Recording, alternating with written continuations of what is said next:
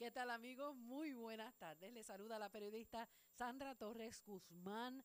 Esto es San Lucas al Día, un programa del Sistema de Salud Episcopal, como siempre de lunes a viernes de 1 a 2 de la tarde por aquí, por Radio Leo 1170 AM y radioleo1170.com.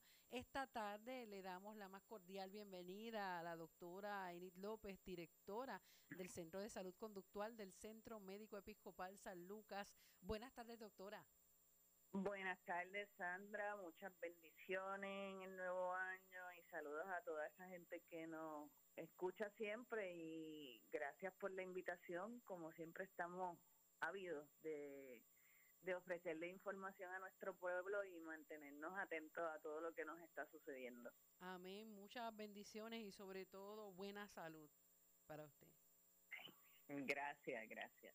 Doctora, eh, llegó el año que tanto esperábamos, que tanto esperaba el mundo entero, eh, al igual que esperaba el 2020, pero con la salvedad de que fue un año distinto, un año atípico, eh, dominado mayormente por un tiempo de, de pandemia, las restricciones, los contagios, las hospitalizaciones, las muertes, todo lo que esto ha acarreado desde que se habló de la pandemia, se habló de una vacuna eh, y rápidamente a través de, la, de las redes sociales, a través de, de, los distintos foros, todo el mundo estaba añorando de que hubiese un remedio para esta pandemia que vino a robarnos la paz. Pero, sin embargo, según ha ocurrido con la información que se ha estado dando, eh, en cuestión de, del, del, mismo virus, el SARS-CoV-2, no ha sido distinto también con la, con la información que, que se da eh, tras bastidores con la vacuna. Y me refiero precisamente eh, al bombardeo de información que, al que estamos expuestos a diario por todos lados. ¿Cómo afecta la psiquis de, del, del ser humano? Eh, el hecho de, de, recibir tanta información eh, que muchas veces no es información oficial, eh, muchas veces está cargada, ¿verdad? Con otros intereses que no son necesariamente buscando el bien de, de, la, de la persona. Pues mira, Sandra, afecta mucho, número uno, porque venimos con el bagaje de muchas situaciones que dejó el 2020 y experiencias que alteraron nuestro estado de ánimo, eh, nuestros procesos de pensamiento, la ansiedad. Sabemos que hubo un disparo en, en, en diferentes comportamientos eh, disfuncionales, como fue la, es, es la violencia intrafamiliar, eh, diferentes tipos de violencia, eh, diferentes tipos de trastornos y a nivel emocional hemos ido decayendo, hemos visto cómo, cómo todo esto se ha convertido en una burbuja donde ha traído unas consecuencias. ¿Qué sucede cuando comienza el proceso de la pandemia en marzo? Pues para todos nosotros e, era algo totalmente nuevo a esos niveles aunque habíamos pasado el HN eh, de la influenza, habíamos pasado por ciertas situaciones, nunca había habido que restringirse de la libertad. Así que ese, esos primeros meses fue un, un proceso de ajuste, lógicamente, en todas las personas a nivel mundial y poco a poco, pues a la vez va saliendo a la luz eh, información que es verídica y validada e información que no es verídica ni validada. Emocionalmente esto aumenta los niveles de ansiedad, aumenta en pacientes que ya tienen un historial de ciertas condiciones la incertidumbre y exacerba otras condiciones como son los ataques de pánico, eh, como lo es para un obsesivo compulsivo, mantener una rigidez en su proceso de limpieza porque quizás eh, su obsesividad eh, está dirigida hacia las bacterias y para ellos es un proceso bien doloroso porque escuchar que hay una pandemia y que está relacionado con un contagio, pues automáticamente la reacción psíquica, ¿cuál va a ser? Me voy a contaminar y obviamente tenemos personas que prácticamente se, se, se laceran sus manos y su cuerpo, eh, que ya anteriormente han tenido un historial y lógicamente pues eh, ese es el modo de sentirse limpio y de sentirse no en contacto con, con el virus.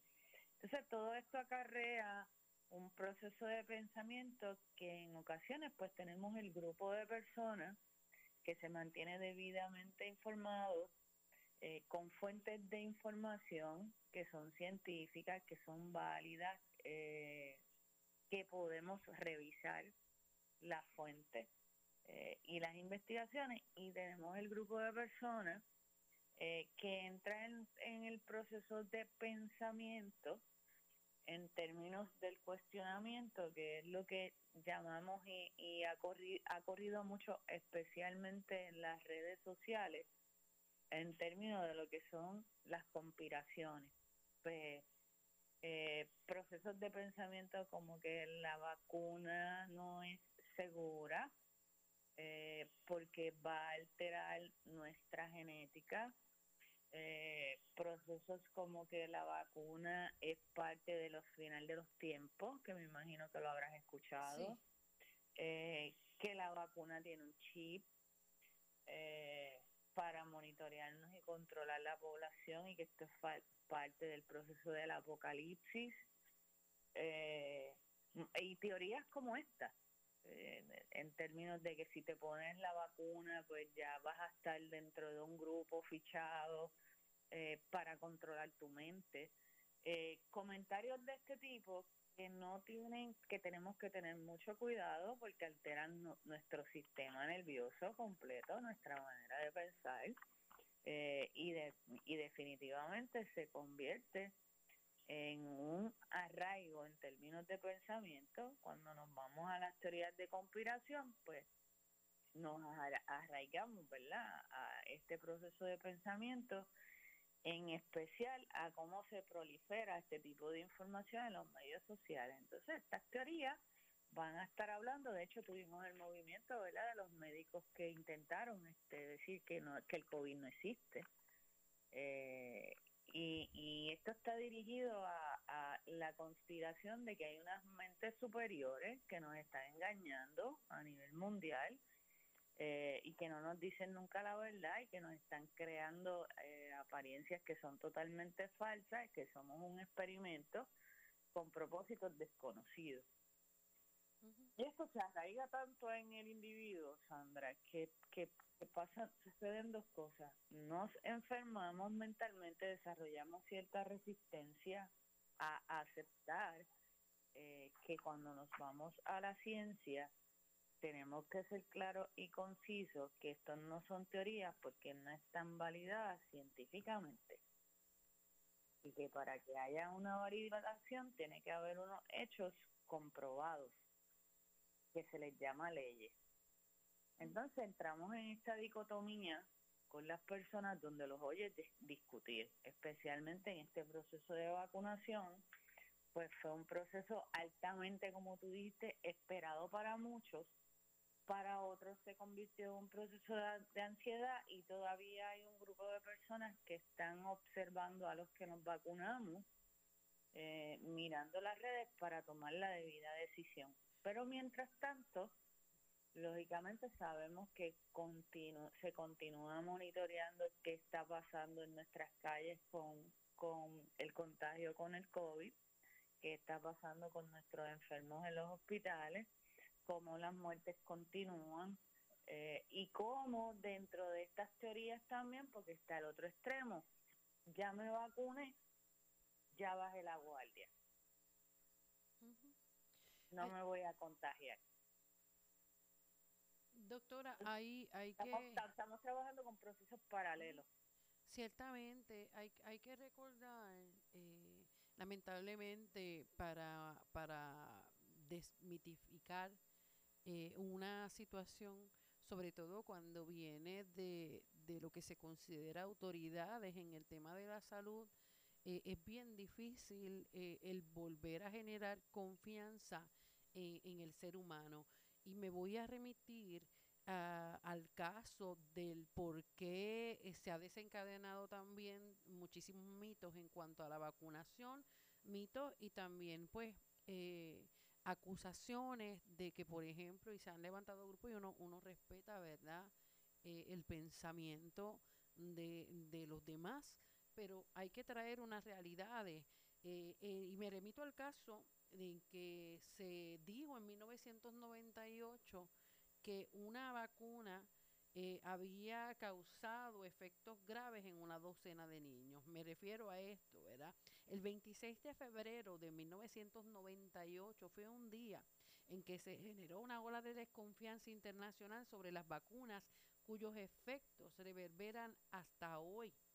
Estamos hablando de hace 20, eh, vamos ahora para 23 años de esto. Eh, aquel día en Londres, el médico Andrew Wakefield presentó una investigación preliminar publicada en la prestigiosa revista científica The Lancet, en la que decía que 12 niños vacunados habían desarrollado comportamientos autistas e inflamación intestinal grave. Lo que tenían en común, según el estudio, era que los niños tenían restos del virus de sarampión en el cuerpo. Esto se refería a, a, esta vacuna. Wakefield y los compañeros de este estudio sugirieron la posibilidad de que hubiera un vínculo causal de estos problemas con la vacuna conocida MMR, por sus siglas en inglés, de las enfermedades de sarampión, paperas y rubiola, que había sido aplicada a 11 de 12 niños estudiados. El propio Wakefield reconocía que se trataba únicamente de una hipótesis.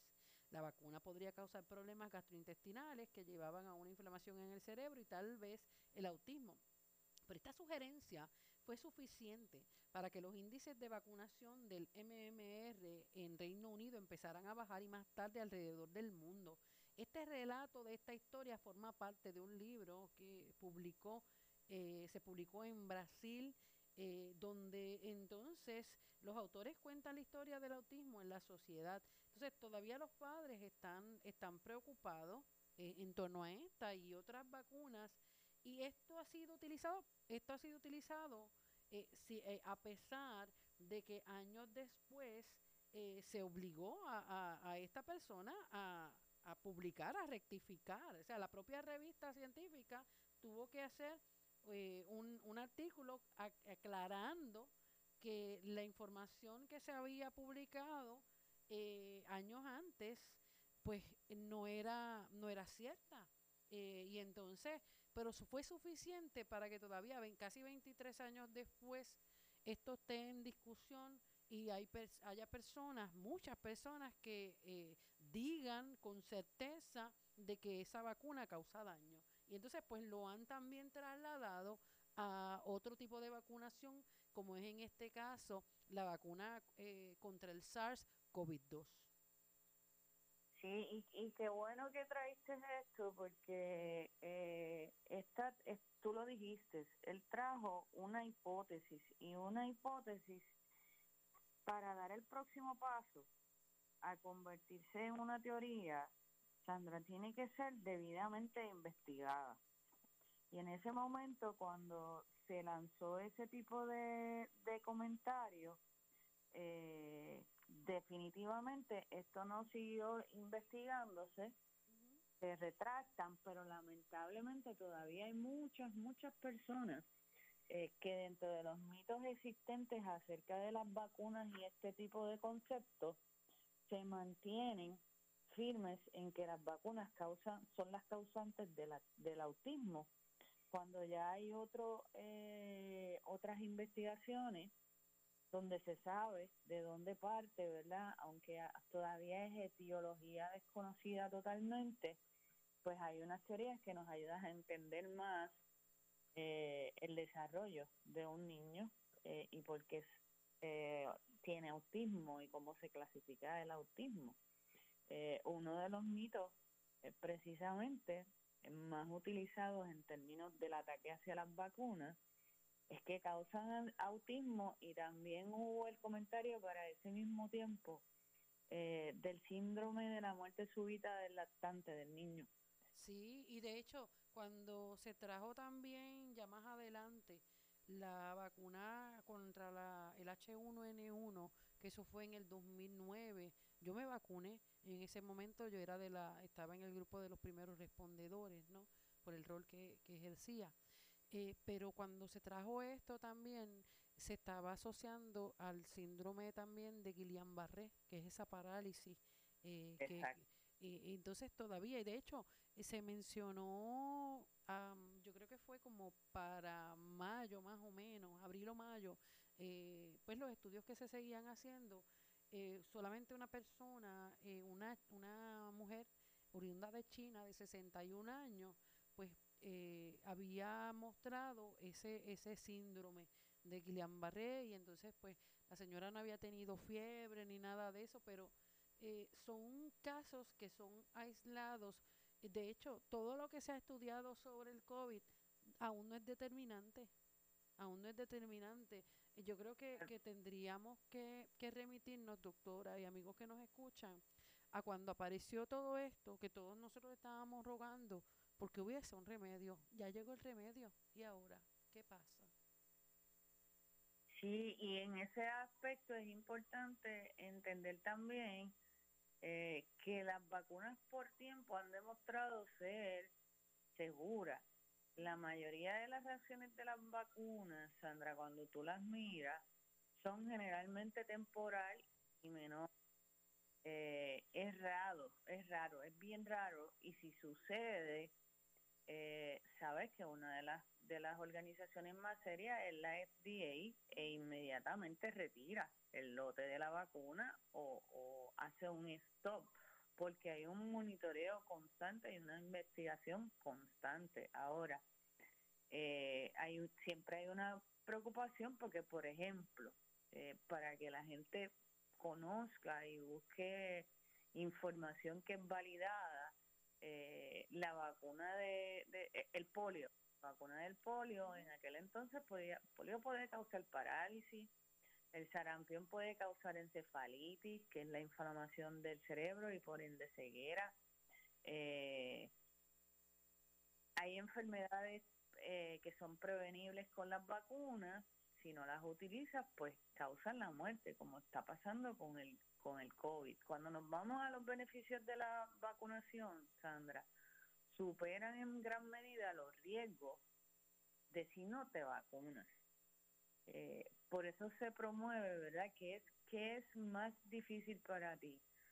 Eh, mantener medidas de salubridad, salvaguardarte sin vacuna, eh, exponerte un momento a que el virus te dé, ¿verdad? Y, y es como una ruleta eh, puede ser que seas asintomático, pero puede ser que lamentablemente fallezcas. que como bien dijiste, es bien importante eh, que validemos la información, eh, que consultemos con nuestros médicos primarios, que son los que tienen el conocimiento, que si vamos a ir a una fuente de referencia, sepamos de dónde proviene la fuente de referencia y quién es la persona que la escribe, eh, para que no tengamos prejuicios, porque lo que sucede con las teorías de conspiración es que se desarrolla un fenómeno que se llama el prejuicio. Y ese prejuicio confirmatorio lleva a la persona a creer tanto en el concepto supuestamente teórico, que realmente no es teórico porque no está comprobado, que no permite y se resiste cuando le tratan de traer información, inclusive la persona se puede tornar agresiva. Y eso lo estamos viendo actualmente a nivel mundial. Sí. Eh, estamos viendo la desinformación, estamos viendo cómo quizás estamos a veces yo me siento psicológicamente evaluar y me imagino que tú también porque eres periodista y tú dices, estamos en los tiempos de los buenos y los malos, ¿verdad?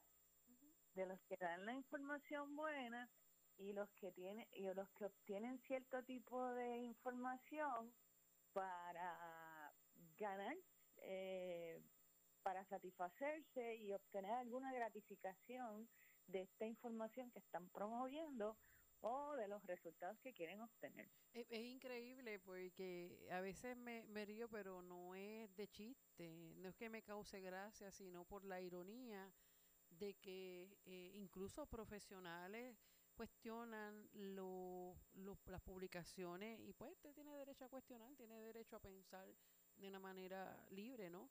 Pero eh, artículos periodísticos que, que son investigaciones que, que tienen toda la, la evidencia eh, que se le puede mostrar a la persona, eh, estamos hablando del periodismo como tal, no, no personas que se dedican tal vez al arte de, comunicar eh, abren ahora mismo una, una página y comentan lo que les viene en gana, información, comparten informaciones que no son constatables pues cuestionan todo lo que publica eh, un medio, ya eh, un, medio que es oficial, un medio que eh, se ha caracterizado por, por su trabajo serio, cuestionan lo que escribe o dice un periodista en términos de una investigación, simplemente contando lo que pasó. Sin embargo, se ponen a compartir informaciones que no que, que, que son de dudosa procedencia y uno uno pone en balance como que dónde, a dónde se le fue la guagua a esta persona. Pero es, es, la realidad y a veces uno, uno se pone a pensar eh, hasta dónde eh, una, una información que sea, es como una espinita, ¿no? Que le ponen en la mente a una persona o en el corazón, esa espinita de la duda, puede hacer que una persona cambie radicalmente sus convicciones, cambie radicalmente su manera de pensar eh, y entonces, y que incluso pueda eh, con una decisión adversa atentar contra su propia vida o la vida de su familia, porque es que estamos hablando de, de un virus que es altamente contagioso, que recientemente se descubrió una cepa que, que tiene un 70% más, mayor posibilidad de contagio, una cepa que ha matado eh, a una, una enfermedad, un virus que ha matado a, cientos de miles de personas en el mundo. En Puerto Rico iba por 1.600 y pico. Una enfermedad que nos consta de, de amigos y conocidos que han estado ahí en la hasta hasta en ventilador eh, verdad peleando y por su vida batallando por su vida que son diagnosticados con covid y sin embargo todavía hay gente que dice que eso no existe.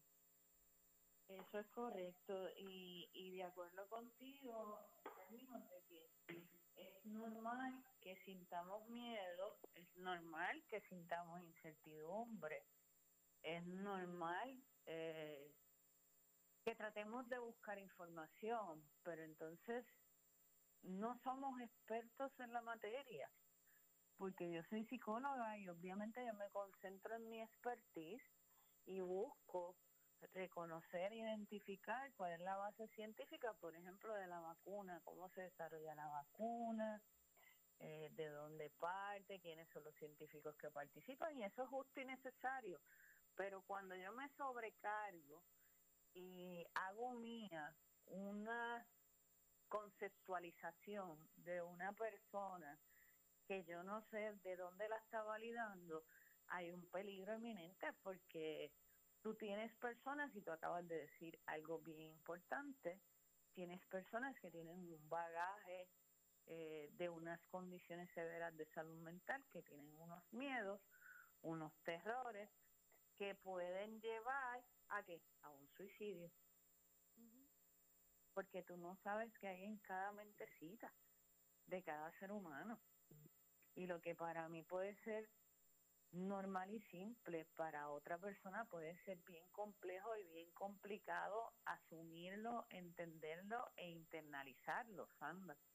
nos, nos tenemos que poner en el zapato del otro, tenemos que ser empáticos.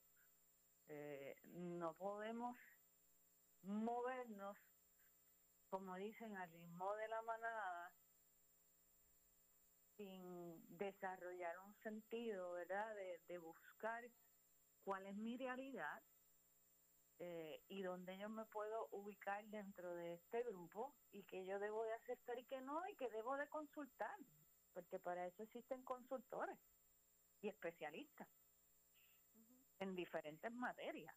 Este, por ejemplo, yo me vacuné, ya pasé por mi segundo periodo de vacunación y yo experimenté y fui de las que experimenté y también lo publiqué para que la gente supiera eh, escalofrío, fiebre, eh, los síntomas normales de efectos secundarios que se me orientó que podía tener al vacunarme.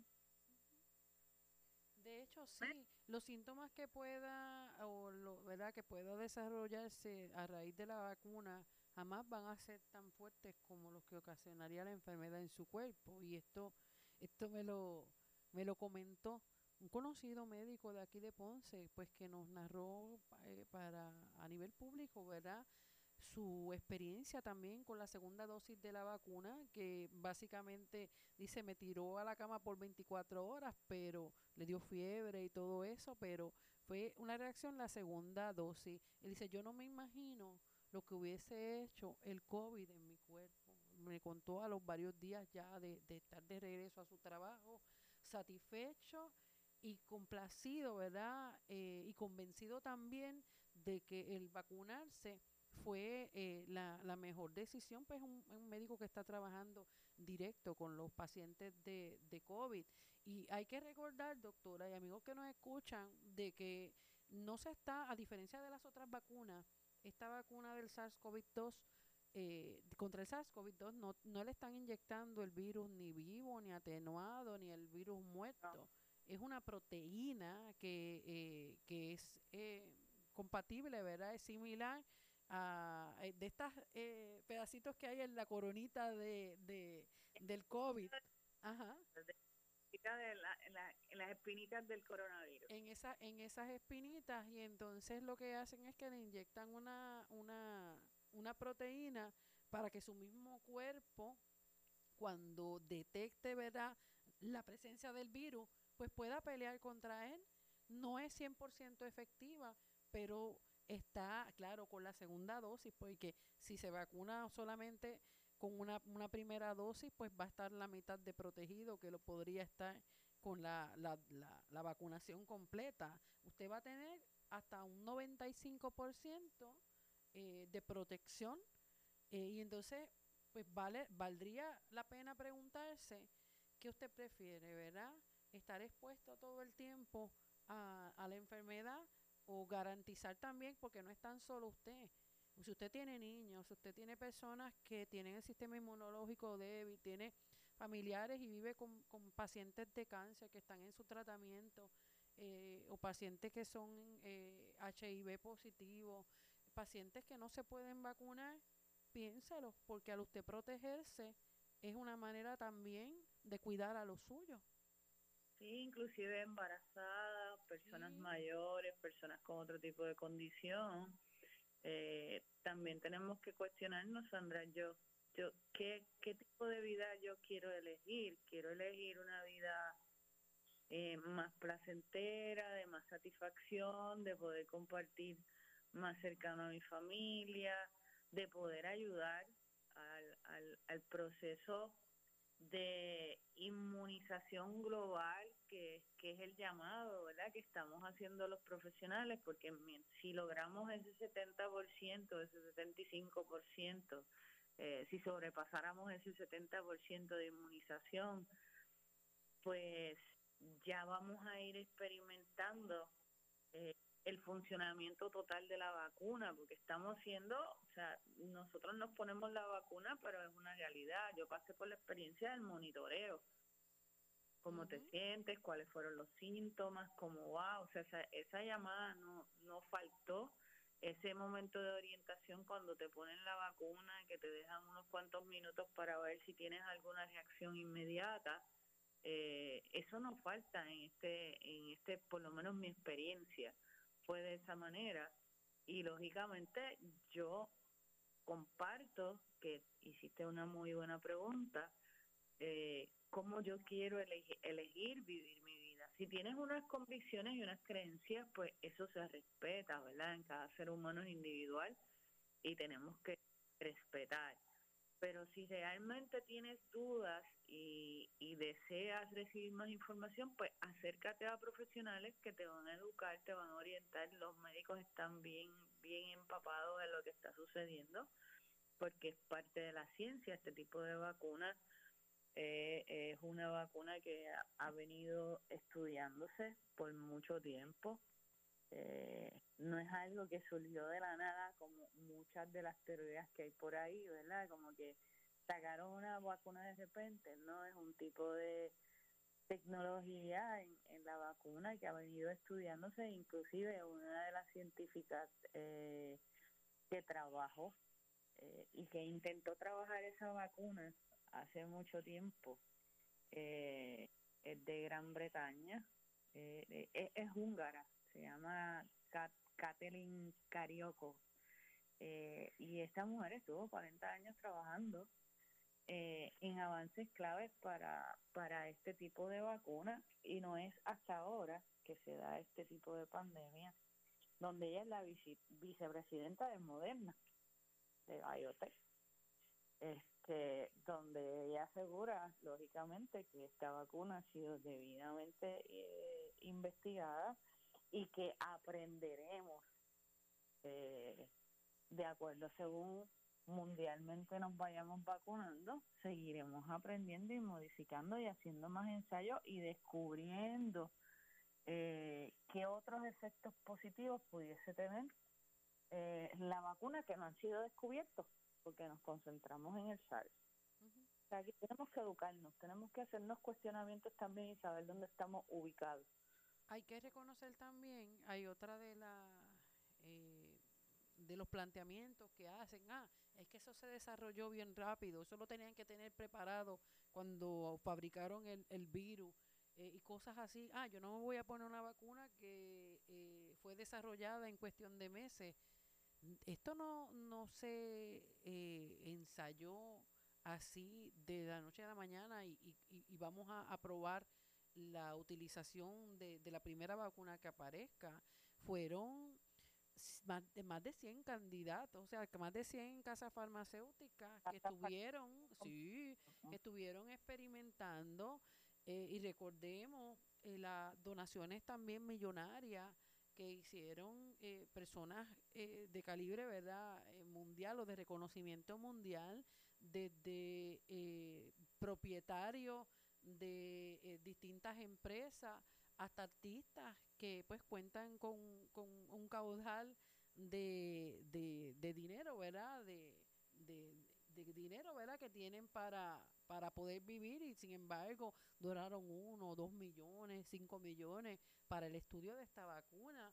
Y ahora la aprobación de la FDA fue de emergencia eh, primero a la Pfizer, luego la, a la de Moderna y dos más que en el transcurso de este año que también... Una de Johnson Johnson y viene otra de otra farmacéutica, o sea, esto va a seguir, esta, desarrollo científico va a seguir. Y de, y de hecho, entonces, el por qué esto se desarrolló tan rápido, gente, la tecnología que tenemos hoy día no es la misma tecnología o no es el mismo sistema que se utilizó cuando estuvieron por años probando para desarrollar, por ejemplo, la vacuna contra el polio, la MMR y, como muchas otras vacunas que hoy nos protegen y que han logrado hasta erradicar enfermedades que cobraron la vida de miles de personas. Usted no vivió tal vez en la década del 30, pero fue una década bien dura, donde estas enfermedades también cobraron la vida de muchísimos niños aquí en Puerto Rico el polio, la, poliomielitis, eh, también dejó eh, eh, cuadraplégicos a, a, muchísimos niños o dejó también que no, no, no, no pudieron caminar. Y lo digo no tan solo porque lo he leído, porque me lo contaba, me lo contó mi abuela, sino porque en mi casa Dios me, me dio la bendición de criarme al lado de, de, de, la hermana mayor de mi papá, que fue mi, mi, mi madre, como digo, mi santa madre que en paz descanse, digna, a ella le dio polio a la edad de dos años y se salvó, pero jamás pudo caminar. Y entonces uno ve y tiene la experiencia viva de, de cómo estas enfermedades tocaron la, la, la estabilidad y también las posibilidades de desarrollo de seres que nosotros amamos. Y ahora tal vez usted, si ha tenido eh, algún familiar que lo haya sido tocado por el COVID o con cualquiera de estas otras enfermedades, uno valora lo que se hace para erradicar lo que le costó a tantas y tantas familias eh, nuestras también. Definitivamente, y si nos vamos a la historia, eh, el, el, el virus del SARS como tal, cuando nos transportamos a la gripe, eh, que hace más de un siglo que padeció el mundo, que fue en 1918, eh, es un virus, ¿verdad?, que va mutando eh, y que hubo que luchar mucho con él. Eh, y por esa razón es importante que nos demos cuenta que el virus del SARS como tal, claro, esto del COVID-19 es una nueva cepa, por eso se le pone SARS-CoV-2 y después COVID-19 y ahora el que mutó tiene una sigla bien larga, 1. Punto, qué sé yo, 7. Sí, esa no me la he aprendido todavía. No me la he aprendido porque tiene muchos tiene como cuatro numeritos. Eh, se me ha hecho difícil, pero eh, no es que surgió el coronavirus, surge la pandemia, sale la vacuna. El virus del SARS se ha estado estudiando por un siglo completo completo. y obviamente, como les hablé anteriormente, ya hay científicos que estaban estudiando este tipo de vacuna que sería eficiente eh, para ciertas condiciones y como ya la tecnología estaba avanzada. Y, y de hecho, doctora, un paréntesis y disculpe que le interrumpa, la tecnología eh, y la base utilizada para esta vacuna contra el SARS-CoV-2 es la misma es la misma base de la de vacuna de la rabia y, también de la influenza. Sí, exactamente, y de, y de la influenza. Pues, obviamente ya esta tecnología avanzada ayuda a los científicos a la base del desarrollo de la vacuna más rápidamente algo importante, aquí no solamente se unieron los esfuerzos económicos del gobierno, se unieron los esfuerzos económicos de muchas entidades eh, para ayudar a las farmacéuticas y a los científicos y a muchos científicos en diferentes partes del mundo a hacer lo que saben hacer, que es investigar, hacer investigación y experimentar. Y definitivamente sé que todo lo que sea experimento nos causa un poquito de temor pero también tenemos, tenemos que ser conscientes de cómo yo quiero vivir mi vida, cómo yo quiero proteger a mis seres queridos, qué es lo más conveniente para mí. Cada cual está en una posición donde tenemos que ser congruentes con nosotros mismos y con lo que nos gustaría que sucediera y, el, y la calidad de vida que yo quisiera tener. Y si para mí yo no quisiera estar en una sala de emergencia, tampoco quisiera estar en un ventilador, Dios me cuide y me proteja y tampoco quisiera que ninguno de los míos ni, de nadie, eh, porque soy un ser humano, tenga que pasar por el proceso de soledad que pasa un paciente con COVID-19. Y que están pasando también todos los pacientes que están hospitalizados ya por distintas condiciones. Es más, ahora cuando uno va a parir, ni siquiera puede llevarse el regrete de familia que se llevaba antes. Porque no. No, o sea, ahora se le permite tal vez, y según el hospital, se le permite tal vez un acompañante que usted tiene que decidir entre su madre o su esposo, este, o algún familiar o algún amigo o amiga que, alguna amiga que quiera acompañarle en ese proceso. Eh, pero es bien duro. Eh, el paciente de COVID sí está solo, aislado, pero también tampoco los pacientes que están eh, en, internados contra otras condiciones pueden recibir a su familia. Claro, están solos, o sea, cualquier condición que desarrollemos en estos momentos eh, definitivamente nos expone a una soledad total porque tenemos que salvaguardar la seguridad de los profesionales, la seguridad del paciente y la seguridad de los otros pacientes. Entonces tenemos que hacernos todos estos planteamientos para lograr tener un fin y unos objetivos claros y precisos y, y, poder refutar también. Somos seres eh, independientes, somos seres que podemos decidir, ¿verdad? Yo personalmente como profesional, Sandra, no critico a aquel que no se quiera vacunar. Sí siempre estoy pendiente y vigilo por la, por la calidad de pensamiento de los que me rodean, ¿verdad? Porque hay, hay parte de estas teorías que se pueden convertir en obsesivas y lamentablemente traer otro tipo de secuela y otro tipo de consecuencias a nivel de comportamiento, hasta comportamientos agresivos.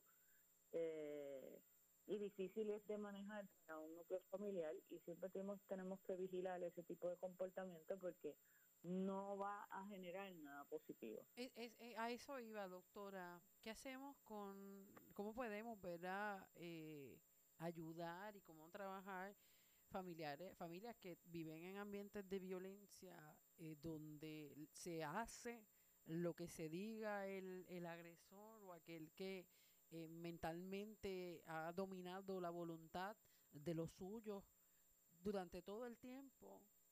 Eh, y pues es de estas personas que piensa que todo esto fue una conspiración, que la vacuna es mala y por lo tanto decide por esos seres queridos eh, y los ambientes que se pueden también, como usted bien menciona, tornar peor en términos de, de lo que podría estallar allí precisamente por esta discusión. Recordemos que eh, este encierro también ha desarrollado y ha generado una actos de violencia mucho mayor. El estar encerrado con la pareja eh, por mucho más tiempo y cualquier persona verá que, en su sano juicio, que no tenía este tipo de problema, eh, ha ocasionado también desavenencias en, en, en, el criterio y en la convivencia. Imagínese esta familia que son, eh, que, ¿verdad? que viven lo que es la, la violencia intrafamiliar,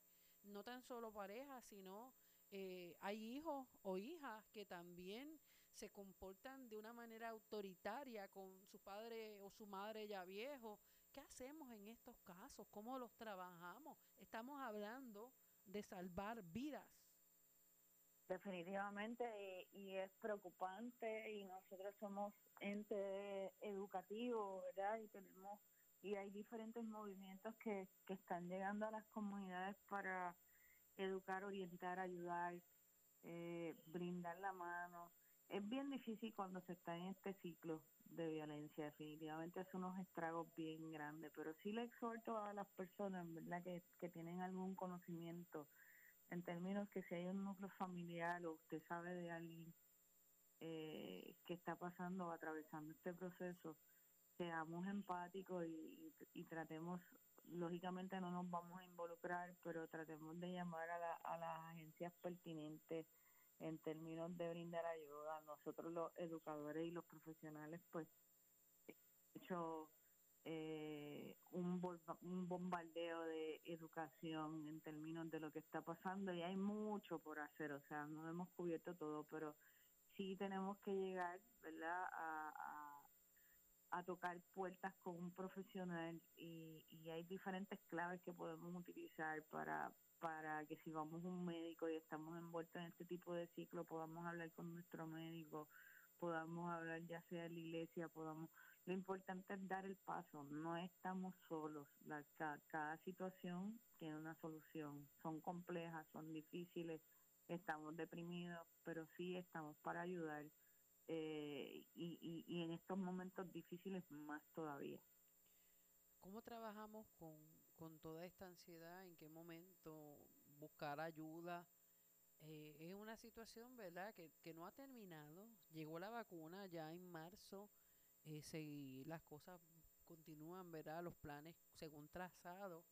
Eh, ya en marzo esta, esta vacunación pasará a la ciudadanía completa. Todo el que esté eh, apto para vacunarse, porque recordemos que aún los menores de 16 años menores de eh, hasta 16 años no se pueden vacunar.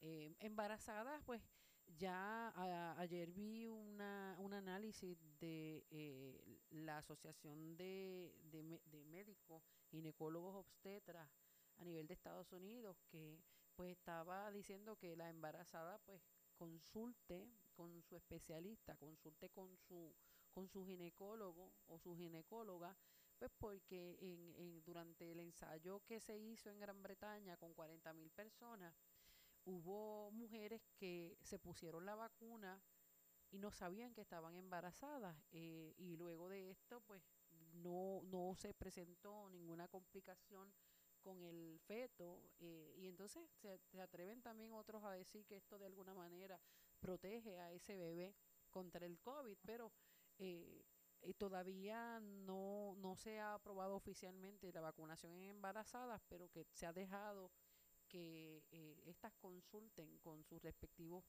médicos. y entonces pues hay muchísimas personas que no, que no se van a poder vacunar. entonces, ¿cómo vamos trabajando con toda esta ansiedad, como nosotros podemos ir cerrando nuestra, nuestros oídos a, a, todas estas personas que nos quieren convencer de lo contrario. Eh, estamos todavía eh, en una situación incierta, no se sabe cuándo esto va a terminar, solo, solo el Padre Todopoderoso es el único que sabe hasta cuándo y que puede surgir de aquí en adelante. Lo que la realidad es que hay una vacuna, vamos a tener que seguir con las medidas para prevenir el contagio. Eh, si usted tiene una protección, tiene de alguna manera esa herramienta para, para poder defenderse contra la enfermedad y a los suyos. Yo, le, como le menciono todo el tiempo al, al, doctor Gabriel Martínez, que es médico infectólogo, en cada entrevista le digo, esta, el doctor, aquí la salvación es individual y él asiente. ¿Por qué? Pues porque el COVID nos enseñó y nos ha enseñado a vivir de una manera diferente. Claro, y a cambiar el estilo de vida, Sandra, totalmente. ¿Cómo nosotros podemos ¿verdad? mirar eh, eh, todo este proceso y de alguna manera entender cuándo necesitamos ayuda psicológica eh, en términos de cuando esto ya, ya nos está afectando tanto que no nos permite seguir nuestra propia rutina, que no nos permite, ¿verdad?, concentrarnos cuando y toda esta situación pues ya ah, se ha apoderado de, de, nuestros nervios.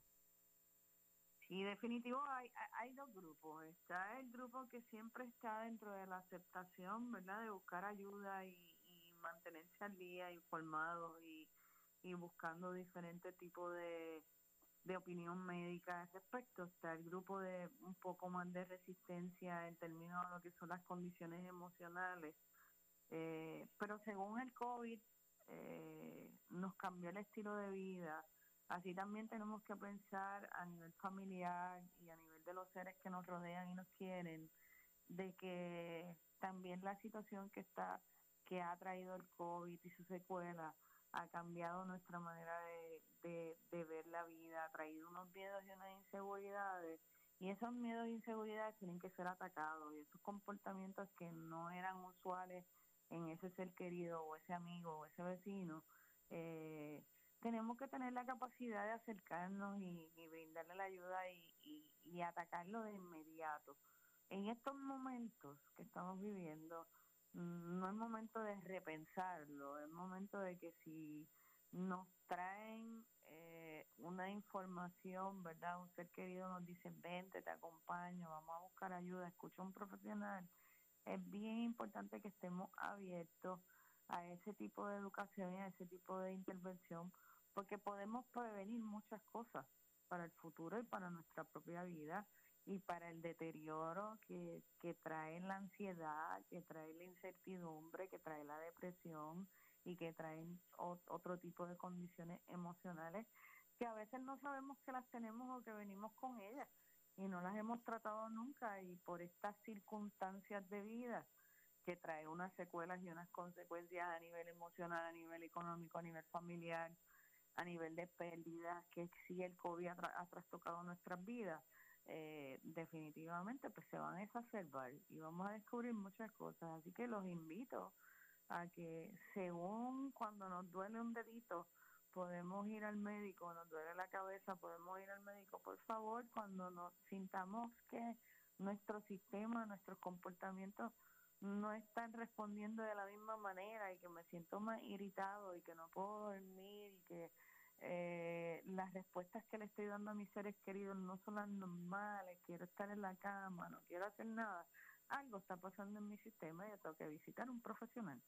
Así es, doctora, eh, ¿a dónde podemos ver a comunicarnos para más información? Pues Sandra, nos pueden llamar al 787-625-1430 con mucho gusto. Les estaré orientando, les estaré educando, los estaré dirigiendo en términos de educación hacia qué es lo más eh, conveniente y qué profesional. Eh, podemos tocarle la puerta para que nos ayude en estos momentos que son tan importantes y tan decididos, decisivos en, en este nuevo año 2021. Dios la bendiga. Gracias a la doctora Enid López, directora del Centro de Salud Conductual del Centro Médico Episcopal San Lucas. Buenas tardes, doctora. Bendiciones. Buenas tardes, bendiciones a todos y un abrazo fuerte, Sandra. Cuídense mucho. Igualmente. Bueno, hasta aquí esta edición de San Lucas al Día. Recuerde sintonizarnos de lunes a viernes de 1 a 2 de la tarde por aquí por Radio Leo 1170M, Radio Leo 1170.com. Muy buenas tardes, bendiciones, amigos.